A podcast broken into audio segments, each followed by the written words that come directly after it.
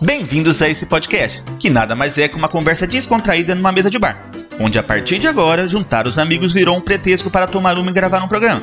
Onde gravar um programa virou um pretexto para tomar uma e juntar os amigos. E tomar uma virou um pretexto para juntar os amigos e gravar um programa. Confuso? Não. Um podcast que se posiciona e discute diversos assuntos sobre um olhar de brasileiros vivendo aqui no Canadá. Deste lado do balcão, eu sou Alfredo. Eu sou o Marcelo e estamos prontos para servi-los. Puxe uma cadeira, apreciem sua cerveja, que vai começar mais um Pinga com Maple.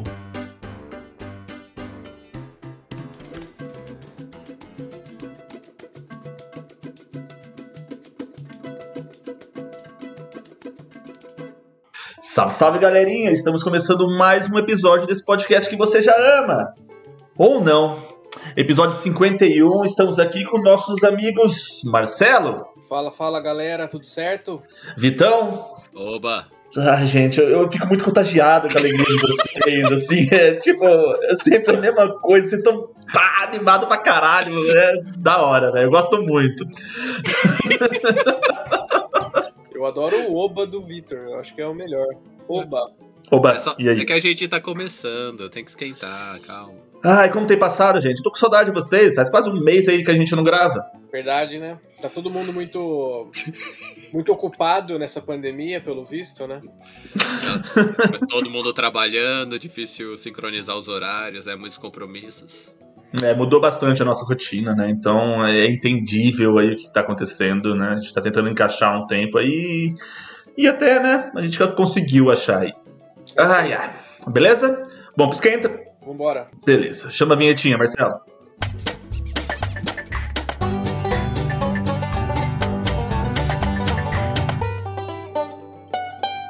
E aí, Marcelão, tá bebendo alguma coisa aí? Eu tô pensando em buscar agora lá. Eu não ia porque eu tomei minha vacina hoje. Oh. Graças a Deus, consegui minha primeira dose hoje de manhã. E eu, eu, na verdade, eu não ligo em lugar nenhum se pode ou não pode tomar uma cervejinha depois e tal. Então, na dúvida, eu vou tomar. Eu, acho que pode, senão estaria estampado em tudo quanto é lado. É. Não pode beber, tá ligado? E ninguém fala nada, então pode, acho que tá liberado. Mas eu vou pegar uma. Eu, eu vou pegar. Eu, eu já vou pegar ela lá. Mas é uma. É uma daqui do meu bairro, cara. Chama Cool Brewery. E eu peguei uma Pilsen deles lá, uma la... Eu acho que é uma Lager, na verdade, depois eu confirmo. É, eu tô tomando ela já faz um, uns dias aí, eu peguei, pedi ela no Uber Eats. No Uber Eats, ele tá entregando agora? É, eu descobri que o Uber Eats agora entrega cerveja, não de restaurante, mas de breweries mesmo, cervejarias e tal. Então ontem à noite eu pedi, cara. Liguei, liguei lá, não, né? Entrei no aplicativo, pedi lá uma caixinha de 12 pra testar. Pô, beleza, não acho que eu nunca mais vou no, no Beer Store, cara. Se não fosse o preço da entrega, obviamente, né? Que aí você compra uma de 12, podia ter comprado umas 18 lá na loja, mas. E como que é? Ele, quando você chega, ele chega, ele pede seu documento? É, exatamente. Ele chega na porta. Esse, esse tipo de serviço não pode ser aquele de. Deixa na minha porta e vaza, entendeu? Ele tem que te encontrar na porta e ela, ele tem uma maquininha na mão. Eu não sei exatamente como funciona, não vi exatamente.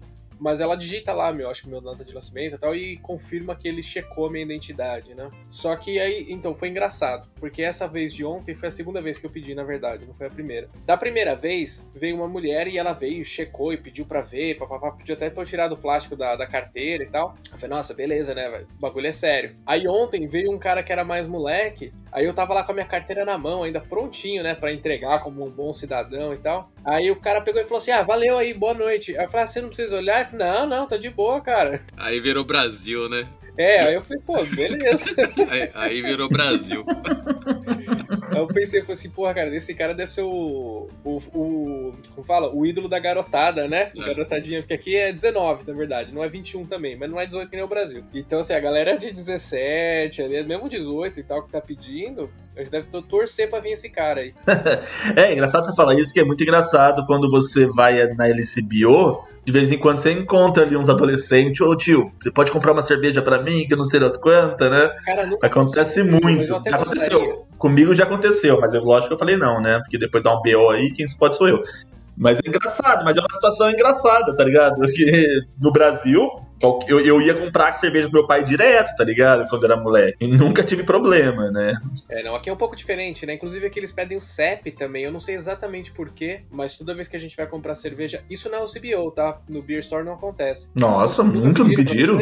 Não. Pra mim, todas as vezes. Todas. Me pede, é, eu mostro meu, meu documento e pede o CEP. Que estranho, Marcelo. Nunca, é. nunca ouvi falar disso. Pô, eu sempre vou na mesma também, né? Que é aqui perto da minha casa. Às vezes tem alguma coisa a ver com isso. É, os caras aí que devem ter algum, algum toque, sei lá. procedimento da loja, não sei. Porque a loja é do governo, né? O, é... é, a rede é do governo, né? O pessoal compra uma, uma franquia, vamos dizer assim, né? Tem que comprar, mas é a loja do governo, tudo autorizado pelo governo, né? Quem fornece a bebida é o governo, então tem tudo isso aí, o governo do estado. É, o governo podia fazer uns open bar de vez em quando, então. Velho, se liberarem de a gente tomar uma cerveja na rua, eu já estaria muito feliz já, velho. Pelo menos no parque, acho. Pelo é, então, né? Não pode. Churrasco e tal. Exatamente. E aí, Vitão? Cara, hoje é o episódio 51. Você falou de dose, dá uma vontade de tomar cachaça, mas olha, hoje eu não posso. Hoje eu vou ter que passar esse privilégio porque eu tomei também a minha primeira dose da vacina hoje. E, diferentemente do Marcelo, eu tive uma pequena reaçãozinha alérgica. Então é bom me prevenir e não tomar ah, um, um, álcool hoje, apesar de eu estar sedento por um álcool. Justo, justo. Pronto, todo mundo tomou a primeira dose. Aí eu tô numa dose de cerveja hoje aqui, né?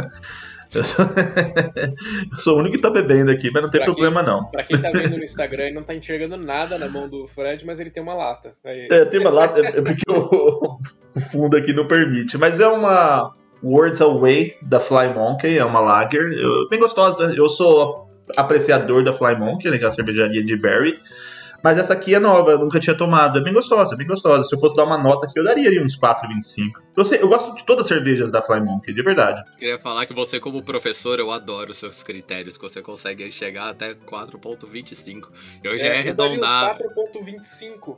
É, sabe? 4.25 é tão preciso, eu adoro isso. Ah, cara, é que a, a nota maior é 5, né? E eu tenho como base uma cerveja ok, no aplicativo eu dou 3,5, que não é nem boa nem ruim, é aquela ok. Passou de 3,5, aí começa a ficar bom. Entendi. Pra baixo de 3,5, aí eu já não gostei, entendeu? Aí eu tô pensando assim que são é de 25 e 25, eu tô dando 4,25, então são 3 pontos acima do, da minha normal, vamos dizer. Entendi. Então tá bom, ué, pô. Eu, nada como você conversar com o professor e entender o sistema de critérios Critério, que ele né? tem. É. Nada como conversar com o professor. É, é, cara, a gente pega o jeito ali. Depois que você começa a dar nota, hoje. Essa aqui acho que é a cerveja 260 que eu bebi aqui em um, ano. Cerveja, tipo, diferente uma da outra.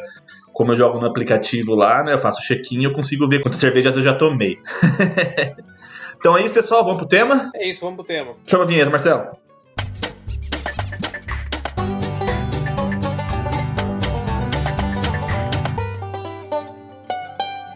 Bom, então, entrando no tema, a gente tá, como a gente falou anteriormente, né? A gente tá, ficou um bom tempo aí sem gravar nenhum episódio, porque a nossa vida tomou um rumo aqui meio louco no, nesse último mês, né? Cada um aí tá seguindo uma história diferente aí, cada um vai ter o um espaço para falar, é, e a gente não tava cons conseguindo coincidir é, os nossos horários, né? Hoje, finalmente, a gente conseguiu, a gente vai. E a gente resolveu aí de bom tom, viável, a gente fala sobre férias, né? A gente abraça tudo aí, é um momento super esperado por todo mundo, férias, né? E a gente também já vai traçar aí as novas. Nossa, nossos novos planos aí pro podcast, ah, né? Exato, né? O que a gente tem em mente.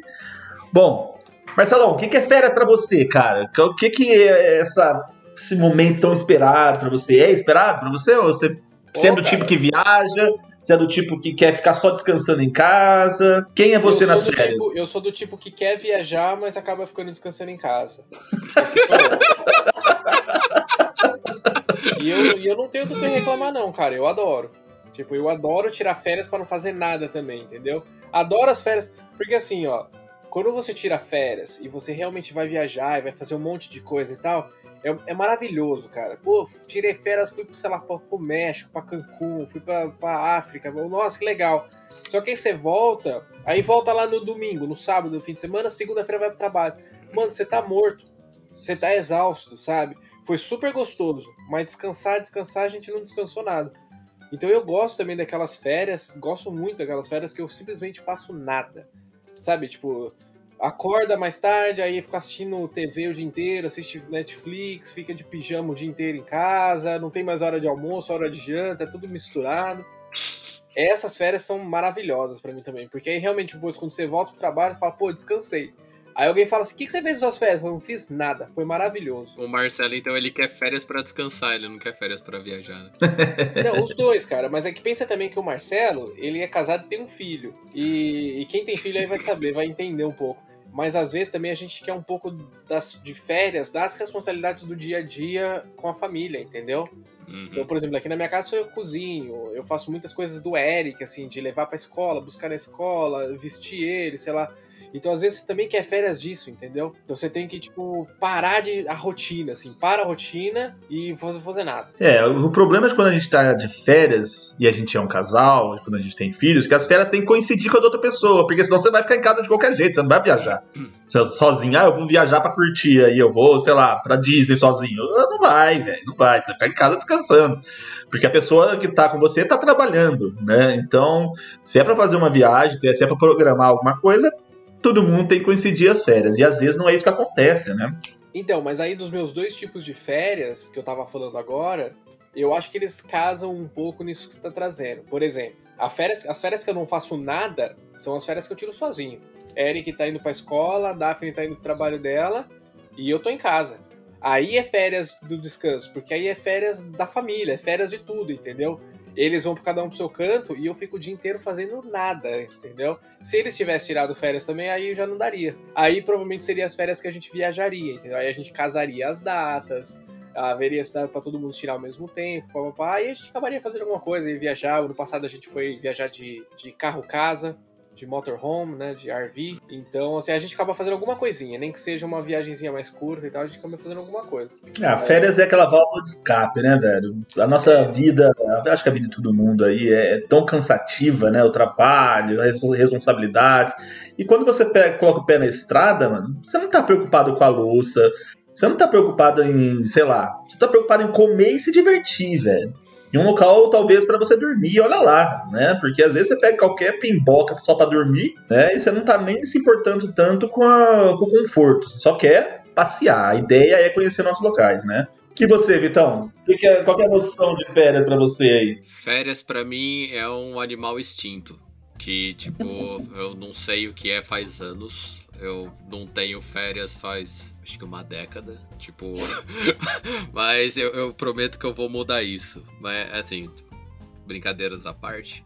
É, eu tô meio com o Marcelo, assim, como eu acabo trabalhando muito o tempo todo, eu olho para as férias como um tempo para descansar. Só que, diferentemente, por exemplo, de vocês dois, o meu trabalho ele é meio por demanda. Então, por exemplo, se eu quiser, sei lá, tô de saco cheio numa terça ou numa quarta, eu posso, eu tenho a opção de não trabalhar né? Desde que eu entregue os projetos nos períodos certos. Então, ele acaba sendo desgastante, porque às vezes eu tenho que trabalhar horas e horas, semana a semana, sem parar, incluindo finais de semana, horários meio bizarros. Só que tem, por exemplo, semana que eu posso virar num, sem férias oficiais e falar: ah, essa semana eu não vou fazer porra nenhuma. Daí eu consigo, pelo menos, relaxar, ficar mais tranquilo. Então, apesar de ter esse sentimento que, tipo, a férias é o momento de relaxar, não pensar em trabalho, tá? Essas coisas, que eu não sei muito bem o que é. Mas uh, a, férias, para quem acaba trabalhando com ciência, ela é um pouco diferenciada, né? Porque a gente acaba não tendo férias. Porque vai muito da demanda, vai, tipo, dependendo do experimento, vai dependendo das células, etc. E isso é uma coisa que é bem diferente, por exemplo, da rotina de vocês. Então, mas como funciona o seu contrato, Victor? Você tem férias, né? Assim, tipo, por contrato você tem, ou não tem? É um contrato diferente do nosso, assim, de, de trabalho? É, normalmente o meu contrato de trabalho, ele prevê férias remuneradas. Só que daí, por exemplo, as minhas férias remuneradas é um período que eu não tô no laboratório e não estou fazendo nada relacionado ao laboratório. Mas, tipo, não necessariamente eu vou não re responder e-mail ou ver prazo, sabe? Eu, eu vou te dar um exemplo prático, assim. Eu gasto as minhas férias quando eu vou pro Brasil que quando eu vou pro Brasil, aí eu sei que eu tô lá, tô com minha família, eu não vou ver e-mail, não vou ver porra nenhuma, então isso eu gasto férias. Mas, por exemplo, quando eu ia para Vancouver para visitar a Jéssica, ou quando eu fico em casa, às vezes eu não tinha, eu, tipo, eu não peço tempo de férias, porque eu levo computador, eu vou estar tá vendo e-mail, vou estar tá processando dado, vou estar tá de olho nas coisas. Então, apesar de eu não estar tá constantemente trabalhando, eu não considero isso tempo de férias. Entendeu? Então a rotina, não, o horário do trabalho é um pouco diferente, né? Entendi. Porque você tá disponível, né? Você Eu tá, se alguém precisar exato. de você, você tá lá. Exato. Tanto é que, por exemplo, a gente não tem feriado. Então, por exemplo, Natal e Ano Novo, normalmente não tem break, né? Apesar que, tipo, o laboratório ele pode ficar parado, depende muito do que você tá fazendo. Se você tá fazendo experimentação animal, o bicho não sabe que é feriado, ele não vai parar, sabe? Então, feriado, essas coisas continuam.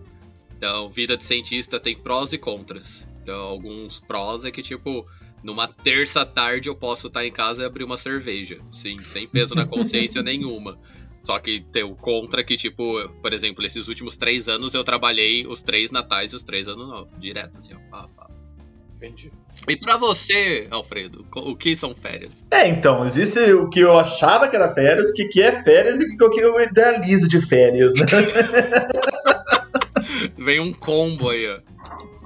Não, é, eu pensando assim, eu e Juliana, nós somos professores, né? Formados em geografia e tal. Se a gente estivesse no Brasil, a gente estaria feito, porque as nossas férias, elas coincidiriam com as férias dos alunos, né? Dos nossos filhos que virão. Então estaria tudo certo. E casava as férias de todo mundo, você poderia fazer o que você quisesse. Que ficar em casa, viajar, era muito mais fácil planejar. Aqui no Canadá, cada um faz uma coisa, né? Tipo, a Ju trabalha em warehouse, eu trabalho na construção, então os horários não batem, né? Tipo de férias. Então, aí já muda um pouco. As minhas férias, eu queria agendar, fazer um monte de coisa. E eu confesso que na construção é um pouco mais fácil de me programar, dependendo da época ali, né? Porque como a gente ganha por hora, é um pouquinho mais fácil de pedir, assim, ó, uma semana, duas semanas, né? Tipo, de um, de um time. Porque você não vai pro trabalho, você não recebe. Não tem essa de férias remunerada. Então a gente consegue, quando a gente fez a viagem lá de motorhome, de, como diz o Marcelo, carro-casa, né, pra Vancouver, é, a Ju conseguiu as férias dela e eu foi, okay, quanto que é? Tal. Ok, falei com o chefe, foi tranquilo, tirou quase três semanas ali de férias, que não é uma coisa normal aqui no Canadá, né? As férias aqui geralmente é uma semana, duas semanas. Então é um pouquinho mais complicado. E na construção acontece muito, é, como eu trabalho na parte externa, no inverno eles dispensarem a galera. Então não tem férias, tem layoff né? E aí você fica, esse, esse ano, por exemplo, eu fiquei três meses de layoff, né? Eu poderia usar três meses de férias, vamos pensar ali, né? Mas as contas continuam chegando, então não dá. Mas é um período que eu não tô fazendo nada, fazendo algum bico tal, poderia usar como eu quiser. Então, na construção não tem férias, mas tem essa liberdade de eu pedir uma semana, duas semanas, né? Lógico, se não tiver muito corrido, se não tiver num, num momento crítico da, da obra. E no final do ano, como é inverno, né, uh, cai bastante os trabalhos tal, eles dispensam você e depois ali para março, abril, eles te contratam como foi, né, é, comigo esse ano. É, não, eu ia te perguntar isso por causa do exatamente do inverno. Eu imaginava que entre aspas férias da galera eles deixavam para soltar só nessa época, entendeu? Tipo assim, mano, verão tá fervo, as obras estão a toda, então tipo meio que ninguém pode tirar, tá ligado? E aí chega na perto do inverno, fala, galera, quando a gente não precisar mais de vocês, tá aí suas férias, entendeu? Pode tirar à vontade, tipo, a gente paga, é, entendeu? É, então, mas ele não paga, né? Tipo, ele tá como se, vamos ser honestos, ele tá te demitindo, só que ele vai pegar depois você, tá ligado? Então, e você não recebe, não tem esse acréscimo de férias, ah, o cara te demitiu antes das férias, ele vai pagar as suas férias. Não, não tem, né? Tipo, você não trabalhou, você não ganhou, né? Entendi. Mas você tem férias remuneradas ou não? Por... Não. Ah, não, não, tem, não tem. Ah, tá. Não tem. Porque geralmente, como é um trabalho sazonal, é direto, né? Então.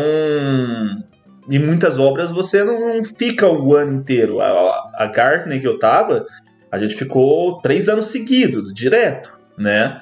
Então, por isso também que eles abrem essa. Eles liberam, ó, preciso de duas semanas é, em casa, preciso de três semanas. Eles dão, né, dependendo do jeito que você fala, do jeito, do jeito que tá a obra, dependendo do seu chefe, é, é, muito mais tranquilo você trabalhar isso aí. Que também não é um peso para ele, porque ele, vai, ele, só, só seria um peso se ele estiver muito precisando de você. E aí também ele vai falar assim, ó, se você for, você não volta. O cara vai falar mais ou menos isso, né? Mas normalmente como ele não vai ter um gasto financeiro com você de férias, sabe? Eles deixam, não, não é tanto problema, não. Eu tô, eu, mas eu tô, é, eu tô falando de empresas grandes, né? Tipo, a nossa equipe lá tinha 80 pessoas, então uma pessoa não faz tanta diferença, mas se você for numa empresa menor aí, você é muito mais essencial para quem trabalha um pouquinho mais complicado, talvez, de pedir aí um tempinho de férias, né? Uhum. E existe um pouco esse medo, então, Fred, pra essa galera que trabalha por hora, recebe por hora e tal, de pedir férias? E achar que assim, putz, cara, o cara vai ficar puto comigo vai colocar outro cara no meu lugar aqui, porque a procura é grande também, né? Ah, depende, porque ali ele não tá te demitindo, tá ligado? Tipo, ele não tá te dando layoff. Você pediu pra sair, então você ainda continua com vínculo. Mas, claro, quando ele precisa da layoff, se. Aí é muito do que o cara quer. Se o cara não vai com a sua cara, se ele acha que você deu relaxo, o, o, o que tá na cabeça dele ele vai te dar o layoff e depois ele vai te chamar, sabe? É muito. Você tem que ser muito parça, você tem que mostrar muito serviço ali pro seu patrão, porque senão você vai ser o primeiro a rodar e depois talvez você não volte. Vi muitos, sabe? Vi muitas pessoas assim. Tipo, trabalha, quando tá o bagulho pegando fogo, tá lá, tá lá, mas assim, talvez leva meio nas coxas, na hora do layoff vai e depois não volta. Entendi. É, porque, por exemplo, vai, no caso, meu, a gente tá numa cidade que como a gente já falou 200 mil vezes aqui, mais de 50% da população não nasceu aqui no Canadá. Então, assim, imagino que você trabalha com muitos imigrantes de outros lugares também, de outros países e tal. E os imigrantes acabam querendo voltar para o seu país de origem em algum momento, para visitar a família e tal.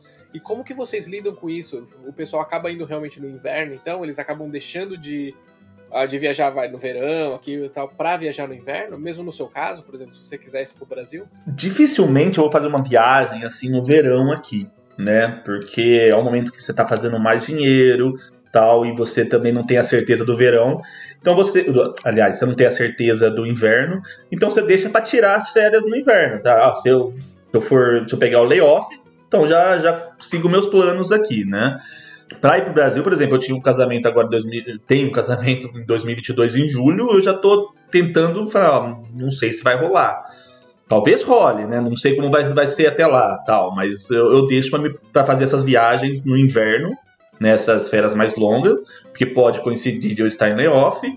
E também porque inverno, né, cara? A gente quer sair um pouco disso aqui. Sei lá, se for pro Brasil, você pega verãozão no Brasil e aqui inverno torando. Então é muito melhor você viajar ali em dezembro, janeiro, fevereiro, com certeza. É, a gente tem que considerar você vai ter Brasil, né, pra você poder voltar também. É, e tem essa também. Quando a gente fala de Brasil, a gente tá brasileiros, a gente cai nesse negócio, por exemplo, férias é sinônimo de voltar pro Brasil ou a gente vai para outros locais também? Cara, isso é um ótimo tópico, na verdade, pra gente conversar, né? Porque o imigrante, seja para qual país que ele, que ele for, ele acaba ficando um pouco preso nisso mesmo, né? A gente tira férias, a gente vai, volta pro Brasil. Aí tira férias, volta pro Brasil. Porque a gente tá morrendo de saudade da família. Mas será que é só isso mesmo? Assim, será que é o. Será que a gente fica um pouco preso nessa responsabilidade, nessa obrigação, aliás, de de ter que voltar ao Brasil e visitar a família, será que a gente não poderia ficar. Não sei, não sei nem como formular essa pergunta, mas como que é a vida, a, a, vida de vocês? Assim, vocês se prendem nisso? Ou vocês acabam falando assim, ah não, que se dane, eu vou viajar pra onde eu quiser e tal, e se der eu vou pro Brasil? Eu acho que tem dois momentos aí. Eu acho que quando você é recém-chegado, eu vou colocar recém-chegado até uns 3, 4 anos, tá? Não é tão recém, mas, né, dá pra entender você acaba voltando mais, porque os sentimentos ainda estão muito vivos com a, com a, família, com os amigos, você ainda pertence ao Brasil. Mas a partir do momento que você vai construindo sua vida, você vai fazendo vínculos aqui, laços aqui, vai, seus planos estão aqui e tal, isso começa a diminuir. A frequência que você vai para o Brasil diminui. Eu no começo ia duas vezes, sabe? Se eu tinha dinheiro, né, claro. Mas agora, a última vez que eu fui foi acho que 2000 e 17, acho, tá ligado? Então já faz um tempinho. E para você, Vitão? Você que já morou em mais lugares também no mundo, né? Já não é a primeira vez que você mora fora. Então, quando eu morei na Holanda, eu tinha um contrato fixo de um ano, né? Então, não, não tive férias, porque o período que eu fiquei lá, eu tava no doutorado. Aí, tipo, eu emendei direto o doutorado, fui pra Holanda, cumpri um ano, voltei já pro Brasil direto e fui ter férias só, tipo, quando eu já tava em Boston. Porque eu, eu fiz Holanda, Brasil, Brasil, Boston. Daí em Boston eu precisava renovar meu visto de trabalho. Então eu casei as minhas férias com o período que eu tinha que ir pro Brasil para renovar meu visto de trabalho. Então eu tirei 20 dias de férias daquela vez. Aí sim eu voltei pro Brasil, mas por um motivo especial, né? Que tinha que renovar o visto. Daí quando eu vim para Toronto, eu trabalhei o primeiro ano inteiro. E eu casei as minhas férias com a defesa de doutorado da Jéssica Jéssica, para eu conseguir voltar pro Brasil para assistir a defesa do doutorado dela e ajudar ela com a mudança para Vancouver. Então foi a última vez que eu tirei férias, que foi no começo de 2019. Daí depois disso, direto assim, mas as duas vezes morando os três anos que eu morei fora já do Brasil, esse aqui é meu quarto para quinto ano. É, duas delas eu voltei pro Brasil, mas por outros motivos assim. Então, hoje eu não sei se eu se voltar pro Brasil seria a primeira opção nas minhas férias para visitar a família e tal, essas coisas. Provavelmente sim, porque eu já tô há dois anos e meio sem ver minha família, né, o tempo que eu tô aqui no Toronto. Mas tendo uma rotina, sei lá, de férias todos os anos, eu acho que pensar em explorar o, a, o, país, cidade que você mora, fazer outras coisas é, é, bem tentador também, né? Acho que brasileiro tem muito esse vínculo de casa, tal, essas coisas que outros, outras nacionalidades não têm. Eu acho que com o tempo a gente acaba tendo que se adaptar, né? Depende de pessoa para pessoa, né? É, eu sinto isso também. Eu acho que o brasileiro é muito mais apegado à, à família, aos amigos, do que o próprio canadense ou outras etnias que eu vejo aqui. O brasileiro é muito mais negócio. Nossa, painho, maninha, né? E mesmo esse negócio de voltar para casa, né? Tipo, quase todo ano o brasileiro quer ir pro Brasil e tal, é muita coisa de brasileiro mesmo, assim. Uhum. Não posso falar por todas as nacionalidades, mas a maior parte, pelo menos que a gente vê aqui, não faz isso, né? Uhum. Não. Então, tem uma outra coisa também que é o lance de, de ir pro Brasil, pelo menos esse é o meu caso, tá? Assim, tudo bem, eu cheguei aqui já faz mais de três anos e eu ainda não voltei pro Brasil. Então, óbvio, assim, não voltei por causa da pandemia também. Então, obviamente, quando eu conseguir tirar férias e a gente estiver num mundo mais tranquilo, eu vou pro Brasil é, para visitar minha família, amigos e tal. Mas eu acho que é exatamente esse é o ponto. Porque, por exemplo, eu já recebi minha mãe aqui, eu já recebi meu sogro, minha sogra aqui, e é super gostoso. Só que o fato de eu ir pro Brasil, eu consigo ver todo mundo. Hum. Agora, se eles vêm para cá, é um de cada vez, entendeu? Então, assim, às vezes é até mais prático eu ir pro Brasil, se eu quiser matar saudade, do que eu falar para alguém vir para cá, entendeu? Eu vou para lá já você mata saudade da comida, da família, dos amigos, de sei lá, qualquer coisa, entendeu? Que eu quiser fazer lá numa tacada só. E enquanto receber gente aqui já é um pouco mais complicado, né? Um de cada vez. É, tem um outro lado disso, né, Marcelo? Porque eu acho que os gastos, os custos, o custo de vida aqui é muito mais alto, incluído né, seguro de carro, é, aluguel, contas, whatever. Então, quando você vai para o Brasil, as contas continuam chegando e você não está ganhando. Eu estou falando por mim que ganho por hora. Então sai muito caro. Para mim é mais barato eu pagar para meu pai e minha mãe vir aqui, eu continuar trabalhando, mas depois do trabalho faço alguma coisa com eles e tudo mais, né? Do que eu ir para o Brasil, sabe? Eu tenho que juntar um bom dinheiro quando eu vou para o Brasil. E eu não estou dizendo assim só meus gastos lá. Entendi. É para os gastos daqui, né? Tipo, e quando eu trago de lá para cá, é, eu continuo trabalhando. Né? Então eu consigo pagar, eu consigo, tipo, levar meus pais nos locais, né? Onde tiver que ir e tal, porque eu tô fazendo dinheiro. É, é, é diferente no caso mesmo. Que como eu tiro férias, tipo, carteira assinada, normal, então para mim é diferente mesmo. Para mim é, é, até muito mais barato, porque enquanto eu estou no Brasil, eu estou ganhando, né? É. Então pra mim não muda nada. E até quando eu tô em layoff, que eu começo a receber, receber o unemployment, que é tipo o seguro-desemprego daqui, eles cancelam o meu, meu seguro-desemprego se eu sair do país. Então, ah, beleza, vou pegar meu seguro-desemprego e vou fazer uma viagem. Não, você não pode, tá ligado? Porque esse, esse gasto é para quando você estiver aqui, para você estiver mantendo suas coisas aqui. Você está desempregado, você tem que pagar suas contas aqui, então você vai pegar o seguro-desemprego. A partir do momento que você vai curtir com esse dinheiro, o governo já corta. E é mais ou menos isso mesmo, porque pô, você vai gastar muito mais do que esse dinheiro para viajar, então, cara, então você não precisa dessa ajuda, né? Exatamente. É. Mas quais foram as melhores férias de vocês? Melhores férias da vida? Da vida. Eu, eu acho que é difícil responder isso, né? Porque são momentos de vida diferentes que eu aproveitei diferentemente. Por exemplo, no Brasil e no Canadá solteiro, casado. Acho que não dá pra fazer um comparativo, tá ligado? É, e tá com medo da Ju ouvir isso depois. tem o famoso quem tem anos tem medo, meus amigos. pra quem tá acompanhando ao vivo, aprendam aí como um cara casado responde essa pergunta. Depende, né, da situação. É, tem que ver. Hoje em dia sou muito feliz, tem das férias que eu tenho não tenho nada e com certeza as melhores férias foram depois que eu casei. Tudo é, ficou nossa. muito melhor.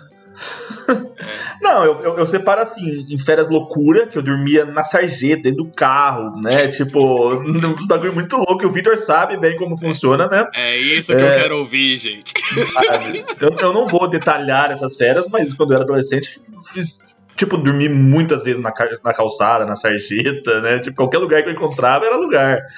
né? E, e aqui no Canadá, a melhor férias que eu tirei foi quando eu fiz a viagem, né, de motorhome e eu cruzei o país. Foi muito bom, foi muito gostoso mesmo. Cara, eu consigo lembrar de, de algumas férias que foram muito boas para mim. Eu não vou nem começar a lembrar das férias quando eu era criança, porque eu acho que é, só o lance da nostalgia já faz elas ficarem mágicas, entendeu? Já é diferente, é difícil de comparar. Mas de, no meu período adulto, realmente, de tirar férias do trabalho e tal, ah, tem a minha lua de mel, que eu fui com a minha esposa pro Ushuaia, que foi muito legal. A gente ficou sete dias lá no Ushuaia e, nossa, foi uma viagem maravilhosa. Foi a primeira vez que eu vi neve, uh, foi onde eu me apaixonei pela neve e tal. E, e o lugar é, é, muito mágico mesmo, assim. tem várias coisas lá que, que transformam o lugar num lugar mágico, fora a história do lugar, a, a paisagem que é maravilhosa e tal, o clima que é muito bonito também, a cidade é muito bonita e é barata também, o que ajuda muito para você curtir sem se preocupar.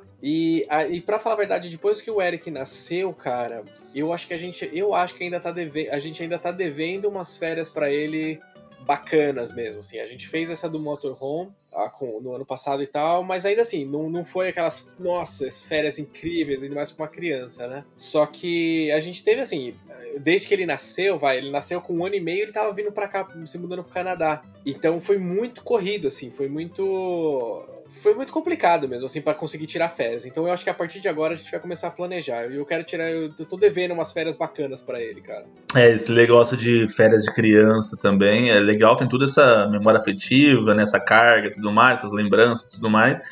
Mas as minhas, as minhas férias quando eu era criança não teve nada muito grande, né? Porque meus pais eram bem humildes, né? Não conseguia fazer uma viagem de, de avião. Primeira vez que eu fui voar de avião foi pro Canadá para visitar minha irmã tal. Mas basicamente as minhas férias é ir pra casa da minha avó. Ia lá, ficava duas semanas na casa da minha avó e acabava e ia pra, ia pra Campinas, sabe? E era praticamente isso, todo ano. A gente ia passava Natal na casa de uma avó, Réveillon na casa de outra, e essas eram as férias. Então, lógico, tem muitas memórias, né? Minhas duas vós faleceram tal, então consigo lembrar de muitos momentos bons. Mas é basicamente isso. Eu lembro que eu fiz uma viagem pro sul, no criança, que fui no Beto Carreiro e tal. Eu fiz. eu, eu... Está! Eu vim pro Canadá em 98, né? Foi a primeira vez que eu vim. Então, acho que foram as duas maiores viagens que eu fiz na infância. É, não, de, de infância, assim, eu, eu ia pra Disney todo ano, né? Quando eu era criança. Então isso foi ajudou Playboyzão. Play, nossa. Fechando o saco, eu nunca fui pra Disney. Outro nível, né? as minhas férias, cara, as minhas férias eram Praia Grande. A minha, a minha família, meus Véio. tios sempre tiveram um apartamento na Praia Grande. Long Beach. É, então. Não é de Ubatuba não, viu, galera, que tá ouvindo aí. É, é, do Praia Grande Santos mesmo. Long Beach. E, então eu sempre ia pra lá, cara. Sempre ia pra lá, assim. Quase todo ano acho que a gente ia e tal. E era maravilhoso, assim. Mas eu teve algumas outras férias também de, de família, quando eu era criança, assim, que me marcaram muito, cara. Uma vez a gente foi pra Jureia, e aí também foram todos os primos, todos os tios e tal. E Jureia fica, tipo, no litoral sul de São Paulo ali, para quem não sabe.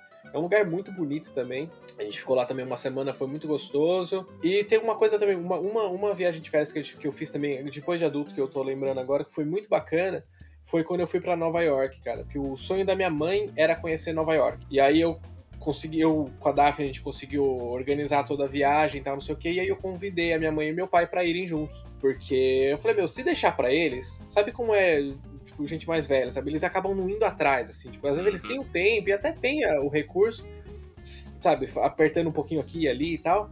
Vai empurrando sempre pra frente e nunca vai, né? É. Então aí a gente foi atrás de tudo, viu a data, viu a passagem, viu o preço, não sei o que, cheguei com um pacote pronto para eles. Falei, tá aqui. E eu organizei tudo, é isso aqui, a gente vai tal data, volta tal data, hotel, hotel tal. Tipo, num Airbnb, no Harlem, muito legal. Então assim, aí eles, eles toparam. E aí eles foram com a gente, tá? então foi muito gostoso, sabe? Foi muito legal, até por, por, por, um lado, assim, pro, pro, tipo, por poder proporcionar para minha mãe, sabe? Tipo, um sonho que ela tinha e tal, de conhecer Nova York.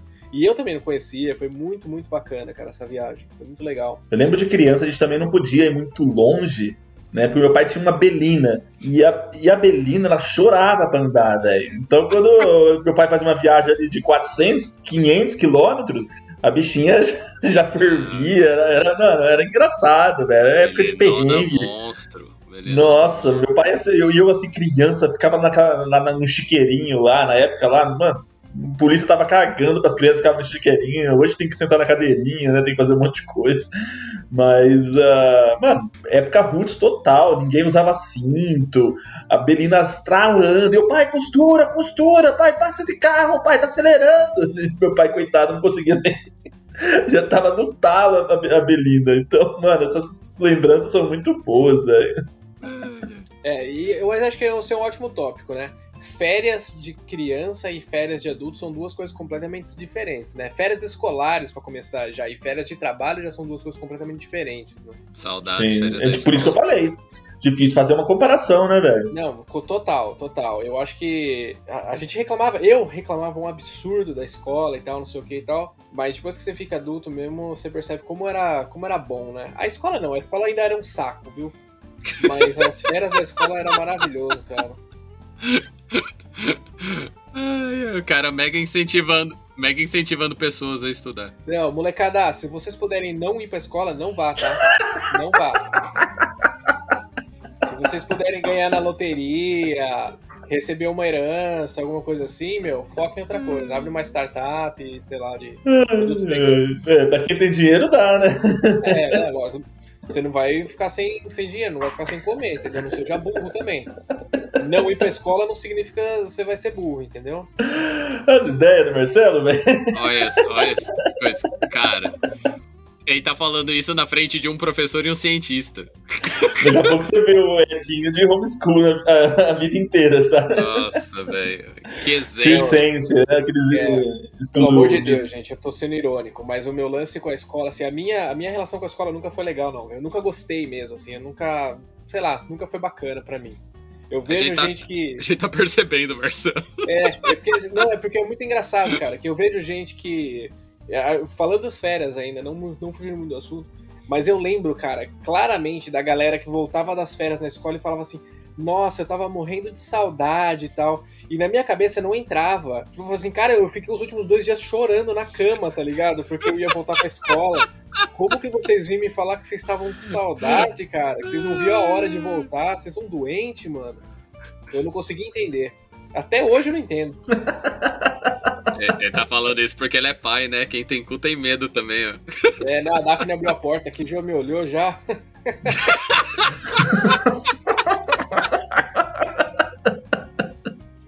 Eu fico imaginando o Eric, nossos filhos escutando esse podcast no futuro, tá ligado? Nossa, olha as coisas que meu pai tá falando, velho. Cara, mas algumas coisas eu converso com o Eric sobre isso, sim, viu? Ele é pequenininho ainda, mas eu vou conversar quando ele for maior. É lógico. Assim, você não precisa gostar da escola, você só precisa ir e ir bem. Você não precisa gostar de ir. Meros detalhes. Eu não gostava e eu fui, entendeu? E eu fui, eu não era um, um aluno horrível, sabe? Eu, eu, era até um bom aluno, meu, minha faculdade inteira, não sei o quê, e eu nunca gostei de ir. Nunca gostei. A minha primeira recuperação foi na segunda série. nunca gostei de estudar. Sua primeira recuperação foi na segunda série. Segunda série, cara. E já peguei duas, português e matemática, de uma vez só. Cara, eu na escola me achava inteligente, velho. Você pegou português e matemática, que são tipo as duas únicas matérias da segunda série. É, eu fiz estudos sociais também. A molecada, a, molecada da, a molecada mais jovem agora, eu acho que nunca vai saber o que é estudos sociais. Estudos sociais, mais, né? não tem. É. Era história, geografia, Era história, geografia sociologia, tinha tudo junto. Tudo é, junto, né? ciência, tudo junto ali. As minhas férias favoritas, já que vocês ah. me perguntaram, Desculpa, mas, deixa eu perguntar então. Férias, é, deixa. é verdade, você não tira férias? Adulto, né? Adulto. Tá, Vitor, vamos lá. E você, Vitor? Quais foram as suas férias preferidas aí da sua vida? Então, na verdade não foram férias, né? Porque eu não tiro férias. Mas. Multa ele aí, Fred. não, mas assim, uma das grandes vantagens de se estudar, gostar de ir para a escola, viu, Marcelo? E de você acabar virando cientista, é que você pode conhecer o mundo, você pode viajar, ir para outros lugares, etc, né? Aí, pode ser piloto de avião também. Pode, mas só que daí você vai para congresso tudo pago pela universidade, no caso, e você aproveita o local, né? Então, eu acabei indo para Europa algumas vezes a trabalho, para congresso, etc. Daí eu tenho um amigo de infância, um dos meus melhores amigos uh, de São Paulo, que ele foi morar em Malta. que é uma ilha ali no Mediterrâneo, né, tal. E tipo, é no meio do nada, tem é berço de várias culturas, porque toda é, é, eles chamam de o gate entre o, o, Oriente Médio e a Europa, né? É uma ilha bem no meio que você tem literalmente a mesma distância ir para Europa, ir para África ou ir para o Oriente Médio. Então você tem todas as culturas misturadas e é uma ilha minúscula e, e fala inglês porque foi colônia britânica. Então esse meu amigo mora lá todas as vezes que eu tô na Europa, eu dou um jeito de ir pra Malta. E quando eu falo eu dou um jeito de ir pra Malta, eu vou pra Malta e várias coisas acontecem. Do tipo, uma vez a gente capotou um carro na estrada, eu tava com um botijão de gás no colo. É, é daí pra cima, é, os rolês é, é, é uma, é uma montanha de emoção aqui. O Vitor tá falando, nossa, toda vez que eu vou pra Europa, eu vou pra Malta, né? Tipo, rolê elite. Não, mas capotamos o carro, tá com um botijão de gás no colo. Tipo, porra, mano, é uma montanha de emoções aqui. É assim, porque vida monótona não, não se passa por aqui. Mas essa eu considero uma das férias mais da hora que eu tive. Pronto, obrigado pela oportunidade de resposta. Cara, okay. maravilhoso. Eu, tô, eu, inclusive, eu abri no mapa aqui pra ver onde fica Malta, porque eu sou burro e eu não sei. Porque se eu tivesse ido pra escola, eu saberia onde fica Malta. Tá vendo? Fica, fica bem no sul da Itália ali, galera, pra quem é burro igual eu. Bem no sul da, da Itália, ali na, no calcanhar da bota. Eu tenho certeza que o nosso ouvinte, ele sabe onde fica.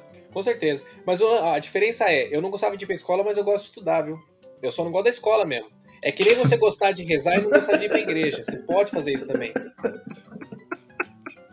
O Canadá sabe muito bem disso, viu? Você vai pra escola aqui, os caras não te ensinam nada, pelo menos nos colleges da vida. É você que se vire pra você aprender, cara. Vai, vai estudar sozinho, entendeu? Ensino adulto é assim mesmo, é.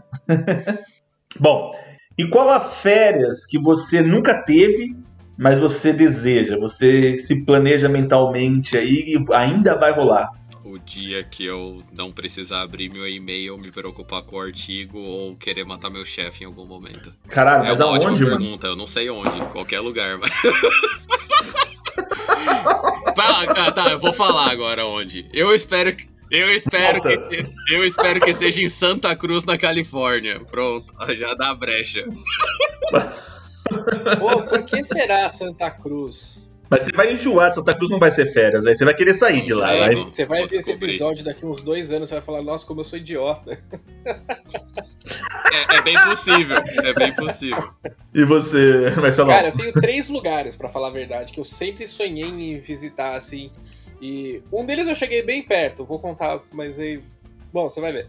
O primeiro é o Alasca, sei lá, sempre quis visitar o Alasca, sempre quis ir para o Alasca e ainda vou. Vai ser uma das minhas férias dos sonhos para lá. E eu quero fazer aquele passeio ainda que eu quero ir de navio do de Vancouver, cara. Eu quero pegar o navio em Vancouver e ir até o Alasca ali de navio, que já ouvi falar que é muito bacana essa viagem. O segundo lugar é o Himalaia. Então eu quero visitar. Eu, eu, eu não. Tipo assim, é quase impossível que eu faça isso, mas se um dia as circunstâncias permitirem, eu quero fazer aquele trekking, cara, que vai de de Katmandu ali, você tem que pegar um avião para lá, sei lá, lá, tem todos uns bagulho ali, e você faz um trek acho que de 11 dias, de 10, 11 dias, até o acampamento base do Everest. Então é um trek muito famoso, que o pessoal faz e tal, e falam que é maravilhoso também, fantástico, eu gostaria de fazer isso. E meu terceiro lugar é o Quênia. Eu quero muito visitar Masai Mara, fazer um safari bacana, sabe? Conhecer aquela região e tal. E quando eu falei que eu já fiz alguma coisa muito próxima, é porque eu já fui para África do Sul. Então eu já fiz um safari na África do Sul, foi muito bacana, foi num parque enorme também que tem lá. Só que eu ainda quero ir pro Quênia. O Quênia ainda é meu hotspot ali. Não, da hora que ele escolhe dois lugares frios para frio para o caralho e um que é tipo quase o inferno na Terra. Mas tirando isso, tá de boa. Pode ser intercalado. Alasca, Quênia e depois Himalaia. Pode ser também. E você, Alfredo? E você, Alfredo, qual é o seu lugar de férias ideal? Cara, eu gosto meio de ficar meio roots, assim, tá ligado? Eu não gosto de visitar, ah, meu sonho é Paris, ah, meu sonho é Las Vegas, ah, meu sonho é Nova York. Não, eu gosto meio de um bagulho diferente, tá ligado? Eu queria ir pra Namíbia, né? Bem essa ideia que o Marcelo falou de safari e tudo mais, acho muito massa. né? Eu queria ir pra Turquia. Nossa, eu já fui pra Turquia. Então, eu, eu vejo as fotos, os negócios, aquela, aquela cena dos balões lá, aquele deserto colorido lá, com as montanhas coloridas, uns bagulho muito louco. Eu tenho muita vontade de ficar né, nesse contato com a natureza aí, né? E, e também tenho vontade de conhecer algumas coisas históricas, né? Alguns pontos históricos, tipo o Egito, né? Eu tenho muita vontade de conhecer as pirâmides a China na parte da parte antiga da China ali, a muralha, da, né, a muralha imperial da China, e também e da parte da natureza também eu quero muito ir para Nova Zelândia. É, eu sei que, né, tipo, vou me sentir o Hobbit andando lá, tal, porque eu sou apaixonado pelo filme, pelo livro, né, por todas as sagas aí. É, e o cenário lá é sensacional, fantástico, né, velho? Eu acho que eu sou mais ligado assim a essa parte não mainstream, né? Tipo, não tenho a mínima vontade de ir para Paris, não tenho a mínima vontade de ir para Londres, para Nova York, para Tóquio, não quero. Eu quero ficar meio no meio do mato aí, conhecer algumas coisas históricas, né? Então. É, mas eu acho que eu, eu entendo o que você está querendo dizer, cara. Porque, por exemplo, pensando realmente vai no Japão, eu acho que o único o último lugar que eu iria é para Tóquio. Eu gostaria de conhecer vários lugares no Japão, mas Tóquio não é um deles, entendeu? Porque eu acho, também acho que tem isso, né? Tipo, já tá tão globalizado que, ah, legal, eu vou ver um monte de coisa que eu acabo vendo em outros lugares do mundo também. Exatamente. Não é aquele negócio que só tem lá. Mas por, eu, fiquei, eu fiquei em dúvida aqui, um pouco confuso.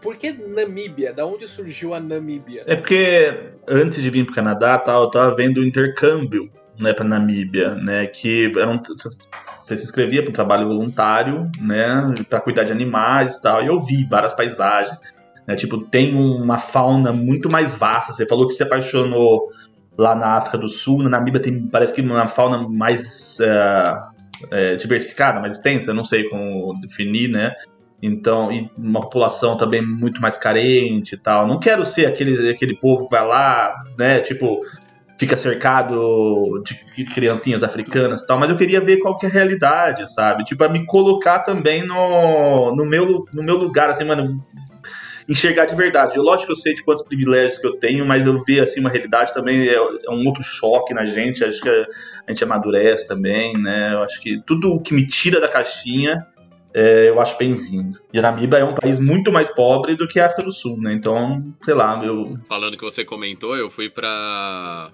pra Turquia, né? E lá na Turquia foi um choque de realidade assim absurdo também. Porque é um país uh, islâmico, né? A maioria, é, eu acho que 60% da população é islâmica, 40% não. O machismo lá é inerente, assim, que você vê um absurdo na rua. Tipo, eu, eu lembro que eu tava na Taksim Square, que era uma das, das dos centros turísticos, assim, principais, no meio da madrugada, com, com um amigo meu, que a gente acabou de sair de um bar. Aí a gente viu um cara batendo na esposa dele, literalmente batendo na esposa dele. Daí eu e esse meu amigo a gente foi lá. E o cara sacou a arma pra gente. Daí o policial chegou, meio que afastou a gente de perto, tal.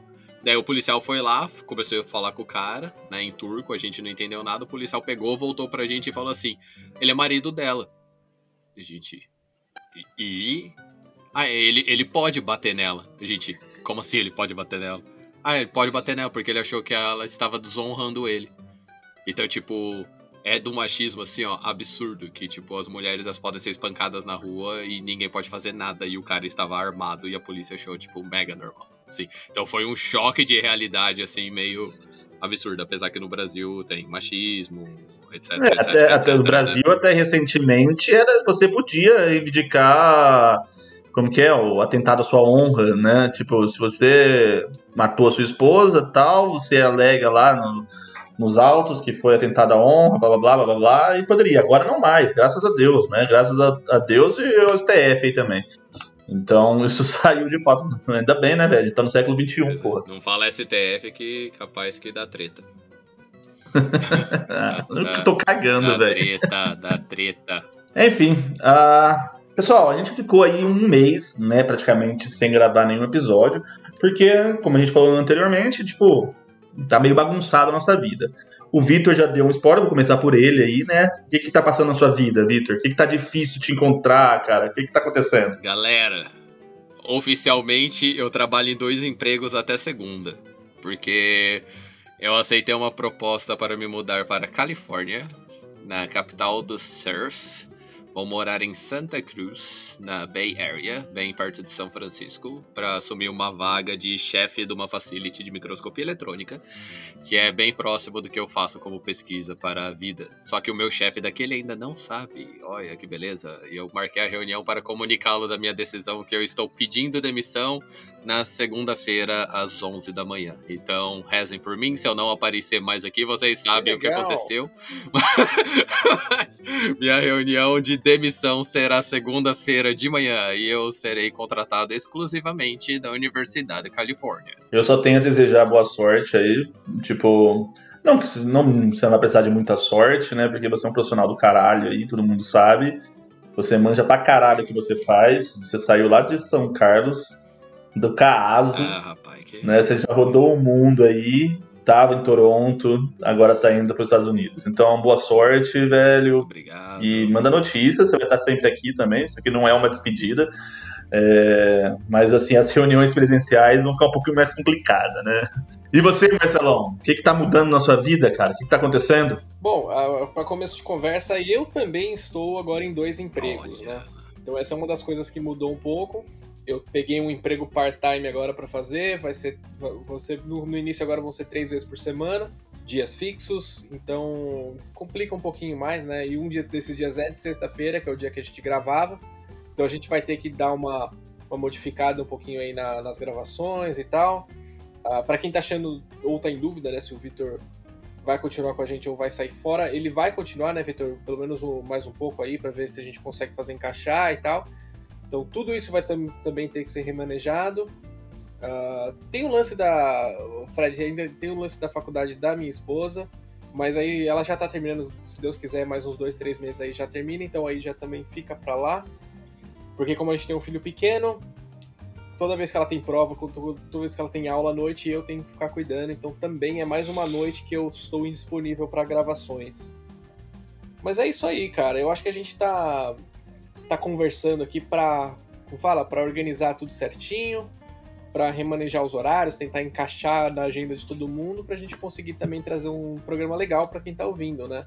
E não fazer por fazer, né? Fazer só tipo de correria, só para entregar alguma coisa. É, então se vocês estão preocupados o podcast vai acabar, fiquem tranquilos, não vai acabar. A gente só vai dar um tempinho aqui para se organizar na nossa vida e organizar o podcast também né? Porque a gente precisa passar um, um conteúdo bacana para vocês. Não é simplesmente, como o Marcelo falou, chegar aqui, sentar e gravar. Né? A gente tem que se organizar, convidar pessoas, se organizar, né? Isso aqui parece uma bagunça, mas a, é, a, é, por trás a gente se organiza um pouco, né? Uma bagunça organizadinha. Até certo ponto. é, a gente também a gente tem que ver a questão da logística, né? Se a gente vai fazer reuniões presenciais é, com o vídeo à distância, como fazer isso, né? Então a gente está se organizando, vendo certinho aí para ver como é possível fazer isso também, né, gente? Se vai entrar mais pessoas no podcast ou não, a gente não viu nada, não tô prometendo nada, não tô falando nada. Só a gente vai sentar agora e conversar, ver o que a gente consegue fazer nessas novas é, opções que a gente tem aí, nossos, nossos, nossos novos desafios, né? É isso aí. Mas eu acho que o futuro é, é promissor principalmente falando sobre a gravação presencial, a gente está vendo que, pelo menos a cidade de Toronto aqui, ela está avançando legal na vacinação. Se eu não me engano, eu vi hoje de manhã estava 40% ah, da população já vacinada. Eles querem vacinar praticamente 100% até agosto, se eu não me engano.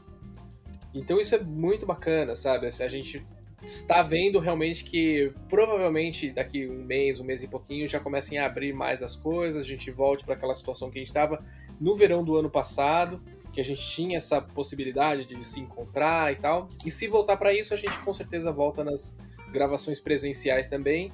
E aí a gente dá um, um jeito de colocar um link ali ao vivo pro Vitor pra gente chamar, falar assim, fala Vitor, link ao vivo aí. Tá sendo nosso correspondente direto da, da Califórnia. Fala Vitor, como estão as coisas aí? Eu juro que eu vou fazer um episódio um dia ao vivo da praia. Por Só favor, porque cara. eu quero. Por Faz, faça eu quero ver a cara de ódio do Alfredo. Tô tão preocupado preocupado, não, pô. Tem uma vontade aqui, ó. Água doce. Água doce. Nem vejo o fim. Ah. É, é igual o mar, só que diferente. então é isso, pessoal. É isso. É isso, pessoal. É isso aí. Então vamos para as indicações? Vamos, vamos, vamos lá. Indicações. Vocês esqueceram como aqui, funciona o podcast, né? Vai lá, Marcelo, fala a sua indicação do dia.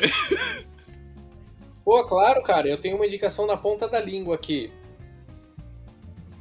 Deixa eu só lembrar o nome, eu tô abrindo o Google Maps. é, não, tudo bem. Ô, Victor, você lembra o nome do lugar que eu te falei? Que fica perto de Santa Cruz ali? Ah, eu lembro, é Almost. É, Mal. Ah, Mammoth Lakes. Lakes. Então é isso aí, galera. A minha indicação é, não é em Toronto, porque eu acho que esse episódio é especial. e aí, como a gente está falando de férias, tirem as suas férias e vão lá visitar. E no papo que a gente estava tendo antes, quando o Victor trouxe essa informação pra gente, que ele estava indo para Santa Cruz e tal, não sei o quê, eu vi que era perto de um lugar que eu também sempre quis muito ir. E, eu, aliás, a gente quase foi na nossa lua de mel, a gente acabou trocando pelo Ushuaia. E é um lugar que fica ali na Califórnia, perto ali também de Santa Cruz, ali um pouco mais para a parte das montanhas, que chama Mammoth Lakes. É tipo os lagos do mamute, dos mamutes. E é um lugar mágico, assim, é maravilhoso, cara. É uma vilazinha. Coloquem no Google aí, eu não vou ficar explicando muito, mas é uma vilazinha uh, com neve, então é na Califórnia, mas tem a parte da neve também, mais na montanha. E me remeteu muito, assim, aquelas imagens de propaganda da Coca-Cola, sabe? Aquela vilazinha com luzinhas penduradas e tal. É muito, muito bonito, assim. Então fica uma indicação, é de um lugar que não é famoso, não é conhecido, assim, né? Não é mainstream, mas que às vezes pode ser uma viagem também dos sonhos para muita gente. Mammoth Lakes. Boa. E você, Fred, sua indicação para hoje? Deixa o vídeo primeiro que eu tô pensando aqui. Ah, é? Bom saber, hein? Interessante. Ah, gente, é a primeira vez em 51 episódios, velho. Dá licença. Não, eu acho interessante, eu tô falando que é interessante. A minha indicação, apesar de, de ser um episódio de férias e tudo mais, é, é, eu acho que é, é uma indicação visando ajudar os brasileiros que moram em Toronto, né? Deem uma olhada no Twitter, fiquem de olho no Twitter, principalmente dos hospitais, da UAGen e de qualquer centro que tem próximo da casa de vocês, desse centro de ajuda comunitária. Eles estão atualizando todos os dias as possíveis vacinas e os postal codes que estão sendo aceitos para tomar a, vac a, vacina. Então, ontem eu fiquei sabendo que o meu postal code ele entrou, hoje eu consegui tomar a vacina da Pfizer nessa manhã. Então, eu mega, mega, mega é, indico que todo mundo que não usa o Twitter, talvez instale o Twitter e siga os hospitais de Toronto e região para você poder ver se seu postal code, se você consegue adiantar a sua vacinação. Lembrando que vacinas salvam vidas e é importante e fundamental todos tomarem a vacina o quanto antes. Hum, que bonito. Muito bom. Excelente. E aí, Fred, qual é a sua indicação para hoje, cara? Ah, então. É... Ah, bom, a minha indicação hoje é a Beltline Trail, né? É uma trilha bem bacana que cruza aqui Toronto. Ela começa ali bem próximo da Eglinton West Station, né?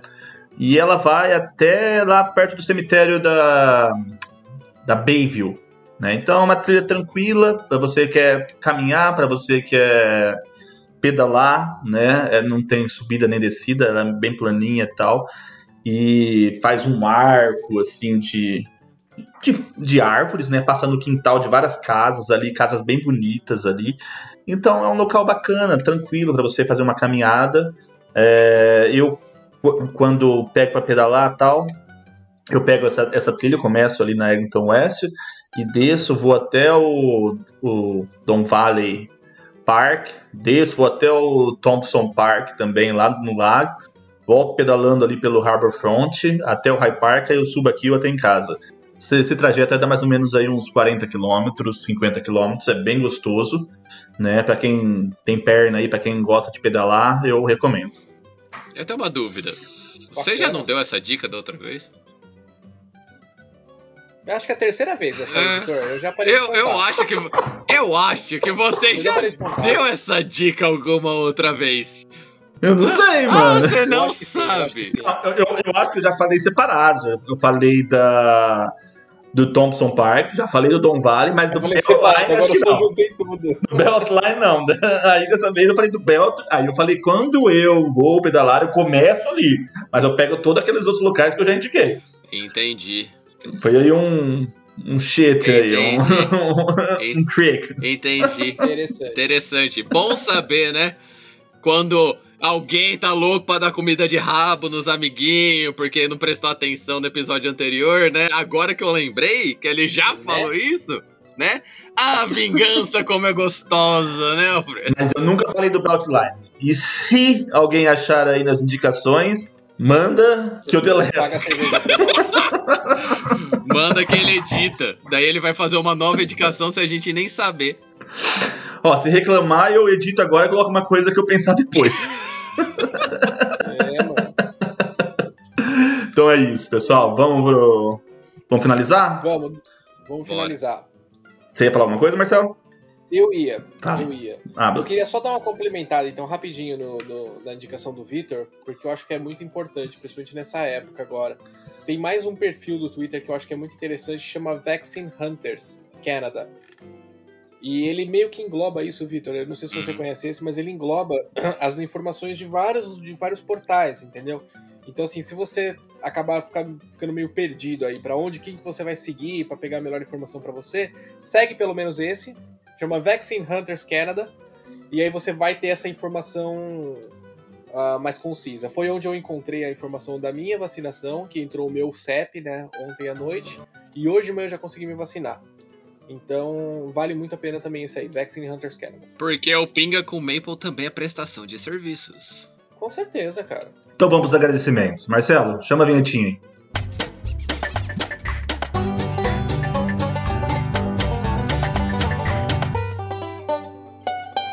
Bom, pessoal, então é isso. A gente vai dar um tempinho do podcast aqui. A gente não vai colocar prazo, não vai colocar meta. Quando a gente atingir a meta, a gente dobra a meta. Então, talvez um mês, talvez dois meses, talvez três, não sei. Mas a gente volta. Principalmente depende também, é, depende se a gente decidir voltar presencial, aí a gente vai esperar um pouquinho também como vai ficar a situação aqui da, aqui da, da nossa cidade. Então, vai depender de outras, de outras coisas também, né? Então, são diversos fatores aí que a gente está olhando aí, são novos objetivos, novos desafios, né? Então, vamos, vamos andando aí um passo de cada vez, né? E com o pé no chão. Acompanha lá nas redes sociais, a gente vai postando novidades. é, provavelmente quando a gente for voltar, a gente vai colocar lá alguma, algum teaser e tal. Então, se você quiser saber quando que a gente vai voltar, acompanha nas redes sociais você vai ficar sabendo antes. Exatamente. Segue a gente lá no Instagram, Pinga com Maple, e fique por dentro de todos os assuntos aí, todos os episódios que a gente já gravou também. Vitão, mais uma vez obrigado e boa sorte aí nessa nova trilha, nesse novo traçado aí pra ti, nessa nova empreitada. É, vai dar tudo certo e a gente tá aqui, sempre de braço aberto, e espero que tenha um colchão pra nós quando a gente estiver lá também. Cara, pô, é um prazer inenarrável fazer parte desse grupo. Eu agradeço muito a oportunidade durante essa temporada junto com vocês. Obviamente que não é uma despedida, eu vou continuar editando os textos, vou continuar participando do podcast à distância. E, obviamente, vocês são mais do que bem-vindos na minha humilde residência, porque na Califórnia, mi casa é su casa. Marcelão, tamo junto. Vamos respirar um pouquinho agora, descansar. Vamos ver o que, que vai dar aí. Galera, valeu e a gente se vê logo aí. Fechou, galera? É nóis, então. Valeu, até a próxima. Falou. Tchau, tchau. Até mais, valeu. Temos um Fala um tchau aí, episódio. Vitor. Tchau, gente!